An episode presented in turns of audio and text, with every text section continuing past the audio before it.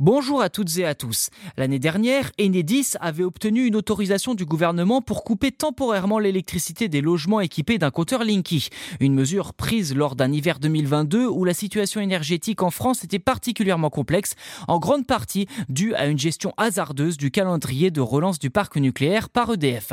Dans ce contexte, la production d'électricité s'était avérée insuffisante, incitant les fournisseurs à prévoir des mesures de délestage en cas de besoin.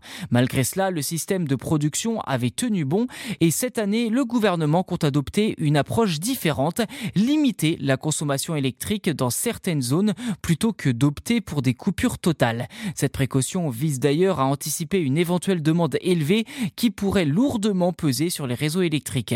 Le ministère de la Transition écologique et solidaire a déclaré que la situation actuelle était bien meilleure que celle de l'hiver précédent et que l'attention sur le réseau électrique était moindre.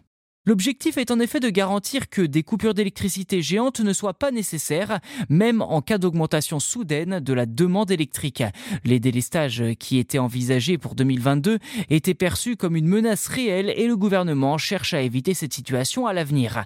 Avec cette nouvelle mesure, il s'agit de tester la capacité de notre système de production à faire face à des situations de fortes contraintes. Concrètement, les foyers concernés verront la puissance électrique allouée à leur compteur Linky considérablement réduite, laissant juste la capacité d'alimenter des équipements essentiels tels qu'un réfrigérateur, un radiateur et un ordinateur en charge. Cette expérience, pour le moment, ne sera réalisée qu'une fois et ne concernera que 200 000 personnes. Les participants seront informés à l'avance et la limitation de la puissance électrique ne durera que quelques heures. Cette mesure de sauvegarde ne serait envisagée qu'en cas de dernier recours et serait activée seulement si tous les autres moyens s'avèrent insuffisant pour éviter une coupure généralisée de l'électricité.